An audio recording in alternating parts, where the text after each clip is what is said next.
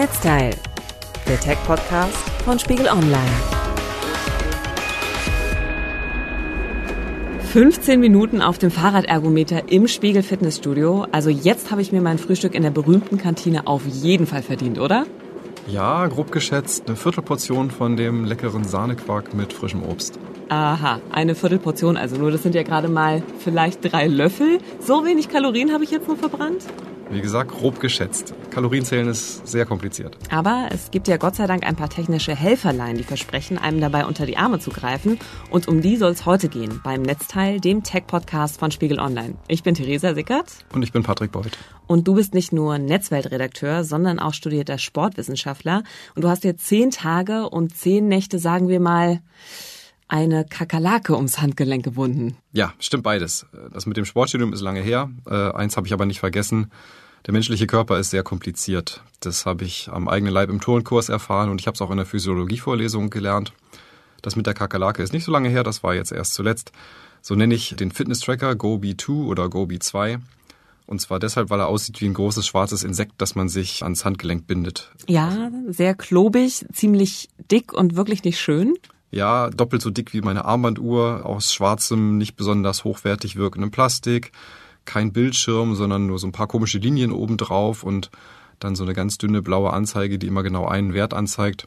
Bequem ist die Kakerlake auch nicht und dafür kostet sie dann trotzdem 200 bis 230 Euro. Aber auf die Optik soll es ja nicht ankommen, sondern die Kakerlake soll eigentlich einiges drauf haben, sagt zumindest der Hersteller. Es gibt aber auch eine Reihe von Experten, die haben den Fitness-Tracker allerdings ziemlich zerrissen. Jetzt gibt es aber eine zweite Version, beziehungsweise seit dem letzten Jahr gibt es eine zweite Version und die soll jetzt aber viel besser sein. Denn das Besondere an der Kakerlake ist nämlich die Technik im Innern und der russische Hersteller Hilby behauptet, dass sie den Energieumsatz sehr genau messen und dadurch auch beim Abnehmen oder eben zunehmen oder Gewicht halten helfen kann. Denn es gilt ja, wer mehr Kalorien verbrennt, als er zu sich nimmt, der nimmt ab, auch wenn das individuelle Ausmaß immer auch von der Ernährungsweise, den Erbanlagen, dem Gesundheitszustand und vielen, vielen anderen Faktoren auch noch abhängt. Genau. Das Gerät soll messen, wie viel Kalorien oder genauer Kilokalorien ich täglich zu mir nehme und wie viel ich verbrenne. Und das mit so einem ganz äh, speziellen Verfahren, das sich deutlich von allen anderen unterscheidet, die sonst so auf dem Markt sind, insbesondere also von allen Fitness-Trackern, die sonst so auf dem Markt sind. Und da bin ich dann schon neugierig geworden. Kann ein Gerät, das im Prinzip so aussieht wie eine Armbanduhr, nur halt hässlich, äh, wirklich meinen Kalorienumsatz messen, ähm, kann es mir zeigen, wie viel Kilokalorien ich mit jeder Mahlzeit zu mir genommen habe, wie viel Kilokalorien ich verbrannt habe, wie hoch mein Grundumsatz ist, also wie viel Kilokalorien ich über einen Tag verbrauche, nur um die Körperfunktion aufrechtzuerhalten. Und da dachte ich mir, wenn das alles wirklich so stimmt, dann wäre das echt eine neue Generation von Sensoren und Sensoren insbesondere in Fitness-Trackern. Und was genau macht jetzt aber diese Gobi-Kakerlake? Also was, was genau ist jetzt das Besondere an diesem Teil? Sie misst quasi den Wasserstand in meinen Zellen. Dafür hat sie einen Impedanzsensor, und noch ein paar andere Sensoren. Die sitzen an der Unterseite und entsprechend, wenn man das äh, wie eine Armbanduhr trägt, oben auf dem Handgelenk, oben drauf. Und dann funktioniert das so, bei der Verdauung werden Lebensmittel zerlegt und zu Glucose umgewandelt, die wiederum zur Aufrechterhaltung der Körperfunktion benötigt wird. Und Zellen, die Glucose aufnehmen, geben dafür Wasser ab. Also Gobi schickt dann durch diesen Sensor auf meiner Haut elektrische Signale von verschiedenen Frequenzen, die ich natürlich nicht spüre, durch mein Gewebe am Handgelenk und misst dann so in mehreren Abständen die Veränderung der Zellgröße und Zellform, die wiederum vom Wassergehalt abhängt. Daraus berechnet das Gerät dann mit einem natürlich streng geheimen Algorithmus den Kalorienumsatz, angeblich sogar aufgeteilt nach Kohlenhydraten, Fett und Proteinen. Und auch noch den Grundumsatz und einige andere Werte. Und angezeigt wird das alles in der dazugehörigen App und in meinem persönlichen Profil auf der Website und in ganz komprimierter Form auch noch auf dem Armband. Also soweit die Theorie. Die Apple Watch soll ja ganz gute Ergebnisse in Sachen Genauigkeit liefern, also was die Pulsmessung zum Beispiel oder auch die sogenannte Energieaufwandsberechnung betrifft bei einer Sporteinheit. Also ist das ein gutes Testgerät gewesen in dem Fall? Ja, ja und nein. Die Stanford Uni hat vor einem Jahr eine Studie veröffentlicht, in der sie acht Fitness-Tracker mit den Ergebnissen von sportmedizinischen, also sehr genauen Tests verglichen hat.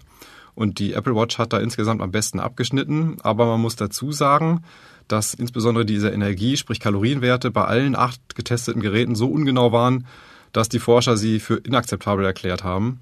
Und ich habe mit der Apple Watch letztlich nur das am wenigsten ungenaue Gerät gewählt, um Vergleichszahlen zum Gobi 2 zu bekommen. Also eigentlich muss man dann doch darauf zurückgreifen, was im Zweifel ein Sportmediziner sagt. Und wie misst der dann den Kalorienumsatz?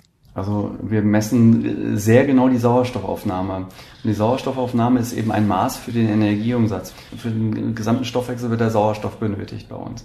Das war Dr. Robert Margery vom Zentrum für Sportmedizin im Berliner Olympiapark. Der hat mir das so erklärt, als ich bei ihm war. Das Verfahren heißt Spirometrie ähm, und dafür muss man sich eine Maske aufsetzen, mit der sieht man geringfügig sympathischer aus als der Bösewicht Bane aus Batman. Und auf dieser Maske steckt vorne drauf so ein kurzes Rohr und da atmet man hinein. Also bin ich äh, an einem wunderschönen sonnigen Morgen zu Dr. Margery gefahren, auf nüchternen Magen und habe 15 Minuten lang auf einer Liege gelegen und in diese ziemlich unbequeme Maske geatmet. Und herausgekommen ist ein Wert, den man hochrechnen konnte auf meinen Grundumsatz, also auf äh, die Energiemenge, die ich, die ich verbrauche, wenn ich 24 Stunden lang nur rumliege und sonst einfach gar nichts körperlich tue. Wenn ich jetzt auch noch den Leistungsumsatz hätte messen wollen, äh, hätte ich noch zusätzlich aufs Laufband oder aufs Fahrrad gemusst, wieder mit der Maske.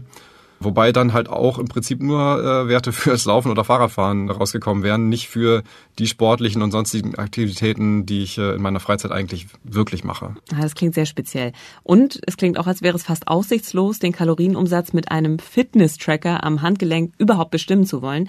Wie sahen denn die Ergebnisse nun von Gobi 2 und der Apple Watch aus?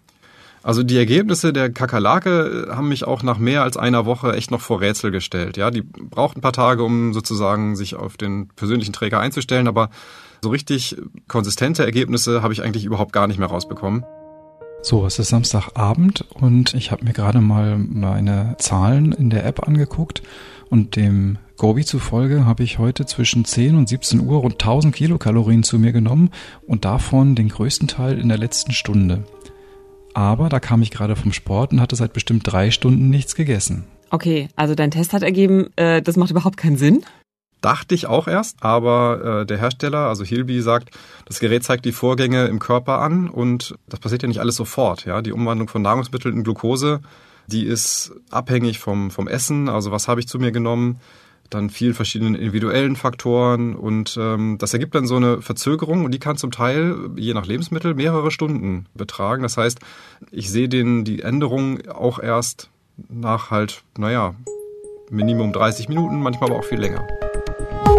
Wir sprechen gleich weiter über Fitness-Apps, aber erst einmal geht es um Sie, unsere Podcast-Hörer. Wir möchten Sie einladen, bei unserer Podcast-Umfrage mitzumachen, denn wir wollen unser Podcast-Angebot auf Spiegel Online künftig noch besser machen und dafür brauchen wir Ihren Input. Wie hören Sie uns? Wann hören Sie uns? Zu Hause oder unterwegs? Gehen Sie auf www.spiegel.de slash Podcast-Umfrage oder klicken Sie einfach auf den Link in der Beschreibung zu dieser Episode in Ihrer Podcast-App oder im Spiegel Online-Artikel zu dieser Folge. Allen, die an unserer Podcast-Umfrage teilnehmen, sagen wir schon an dieser Stelle vielen Dank. Aber dann bringt ja einem das ganze Messen nichts, wenn man nicht erkennen kann, welches wann gegessene Essen zu welcher Kalorienaufnahme geführt hat. Ja, das stimmt. Also interessant sind die Zahlen halt ja allenfalls sozusagen für den ganzen Tag, ja, die absoluten Zahlen. Sofern man diesen Zahlen von der Kakerlake trauen kann. Die Sportmediziner im Olympiapark haben mir einen Test vorgeschlagen. Ich soll einfach eine Packung Traubenzucker essen. Oh, lecker. Ja, eine ganze. Und dann den Gobi beobachten, weil Traubenzucker sehr schnell ins Blut geht und das müsste der Tracker entsprechend auch ziemlich schnell registrieren und nicht erst nach mehreren Stunden. Eine wirklich harte Recherche, Patrick. Ja, es war echt ein bisschen eklig, morgens als erstes eine Packung Traubenzucker zu essen. Und das Ergebnis sah dann so aus, nachweisbar im Blut sollte Traubenzucker nach 10 bis maximal 30 Minuten sein. Und in meinem Fall hätten es so um die 180 Kilokalorien sein sollen. Ja, das hängt halt von der Menge ab, die man isst. Und äh, der Gobi bzw. Die, die App hatten mir auch so einen, so einen Peak, der ungefähr diese Kalorienzahl wiedergegeben hat, nach mehr als zwei Stunden. Ich glaube, es waren sogar zweieinhalb angezeigt. Und es war eigentlich auch noch ein bisschen mehr, es waren sogar 280 Kilokalorien und kurz danach gab es dann noch einen Peak, der war ungefähr nochmal so hoch. Und da sind wir halt bei dem, was wir eben besprochen haben, wie viel davon jetzt auf den Traubenzucker zurückgeht und wie viel auf das Frühstück, das ich halt dann eine Stunde später gegessen habe, das kann ich aus den Daten jetzt nicht mehr ablesen. Das ist total blöd. Denn um die Gesamtmenge der Kalorien auszurechnen, die man am Tag zu sich nimmt, braucht man ja nun wahrlich keinen Fitness-Tracker. Da hätte es ja jetzt auch eine Lebensmitteltabelle, eine App oder einfach vielleicht auch nur der Blick auf die Produktangaben auf den äh, Sachen, die du zu dir genommen hast, selber einfach getan, oder? Eigentlich soll mir der Gobi 2 diese Arbeit abnehmen. Ich meine, wenn man alles Mögliche nachgucken will in Tabellen und dann auch noch irgendwie zusammenstellen muss, wenn man da irgendwie kein Fertigprodukt isst, sondern halt was selbst zusammengestellt ist, dann ist das auch ein bisschen Arbeit. Aber meine Tests lassen mich schon daran zweifeln, dass ich mich auf die Ergebnisse von diesem Tracker wirklich verlassen kann. Und es wurde auch noch verwirrender. Ich habe jetzt gerade den Wochenbericht von Hilby bekommen, also einmal alle sieben Tage kriege ich einen Link und dann kann ich mir auf einem Webinterface nochmal anschauen, wie viel Kalorien ich in den letzten sieben Tagen jeweils äh, zu mir genommen, wie viel ich verbrannt habe. Und wenn ich das jetzt aber vergleiche mit der App, wo mir das auch in Diagrammen und mit Zahlen angezeigt wird, dann passt das irgendwie nicht. In der App sehe ich an diesem Traubenzuckertag, als ich das getestet habe, da gibt es tatsächlich, wie ich dann ja festgestellt habe, diesen Peak. Und das kommt auch ungefähr hin mit der Kalorienzahl, die ich zu mir genommen habe. Und auch sonst, was so den weiteren Tagesverlauf angeht, da war ich irgendwann beim Sport. Das erscheint mir nicht ganz unrealistisch. Da gibt es so gewisse Peaks, was das Verbrennen von Kalorien angeht. Aber in der Wochenauswertung ist das alles überhaupt nicht zu sehen sondern nur die Kalorienaufnahme. Das ist doch echt seltsam. Also ich konnte da ähm, jede Menge sehen, was ich zu mir genommen habe, ähm, aber die Kurven waren viel höher als andersrum die Kurven, die zum Kalorienabbau durch Sport gehört hätten. So dass eigentlich auf dem Webinterface, dass man sieht, wenn man diesen Wochenbericht äh, weiter aufmacht, da hätte ein völlig anderes Ergebnis rauskommen müssen als in der App und das fand ich schon ziemlich verwirrend. Und was ich auch ein bisschen unpraktisch finde, ist, dass ich immer nur Tageswerte sehe. Ich habe an keiner Stelle die Möglichkeit, weder online noch in der App, mir mal eine Wochen- oder eine Monatsbilanz anzugucken, um zu sehen, ob ich über einen längeren Zeitraum mehr Kalorien verbrannt oder zu mir genommen habe als jeweils andersrum. Und das wäre doch eigentlich hilfreich, wenn man, wenn man rausfinden möchte, ob man ordentliche Ernährungsgewohnheiten hat, ob man sich insgesamt genug bewegt oder so. Und so muss ich mich durch jeden einzelnen Tag klicken und mir dann am Ende äh, sozusagen selber zusammenreimen, war das jetzt irgendwie diese Woche gut oder war das nicht gut? Also eigentlich kann man sagen, die Wochenauswertung über dieses Webinterface hat dir überhaupt nicht geholfen, aber die Kakerlake soll ja zumindest noch mehr können, also hast du gesagt, nicht nur die Energieaufnahme messen, sondern auch den Verbrauch. Was für Erfahrungen hast du da dann gemacht? Also am besten vergleichen konnte ich das beim Grundumsatz, ähm, also wie gesagt der Energiemenge, die man halt äh, verbraucht, wenn man einen Tag lang gar nichts tut. Der Tracker hat da manchmal 1000 Kilokalorien für einen Tag und manchmal 1500 angezeigt. Die spirometrische Messung, die ich da im Zentrum für Sportmedizin gemacht habe, hat aber einen Wert von 1700 ergeben. Das heißt, selbst der bessere Wert vom, vom Gobi 2 liegt mit 200 Kilokalorien Unterschied zur sportmedizinischen Messung schon ganz schön daneben den Wert von nur 1000 Kilokalorien kann ich mir überhaupt nicht erklären und äh, Dr. Marjorie auch nicht. Ich meine, 1000 oder 1500, also eine ganze Tafel Schokolade. Ja. So kann der Grundumsatz nicht schwanken. Nicht von Tag zu Tag. Das, das geht nicht. Ja, das kann nicht sein. Ja, und äh, bei Belastung, also wenn ich jetzt zum Beispiel Sport mache, konntest du dann herausfinden, wie sich das auswirkt? Ja, dafür bin ich extra ins Fitnessstudio gegangen und äh, habe mich auf ein Cardiorad gesetzt das den Kalorienverbrauch selbst auch berechnet mit äh, ganz wenigen Informationen, nämlich Leistung in Kilowatt mal Zeit in Sekunden. Und alles andere ist eigentlich unwichtig. Da kommt dann so ein Kilojoule-Wert heraus und den kann man in Kilokalorien umrechnen. Das reicht, um die, die Energie, die für das Training erforderlich ist, äh, zu bestimmen.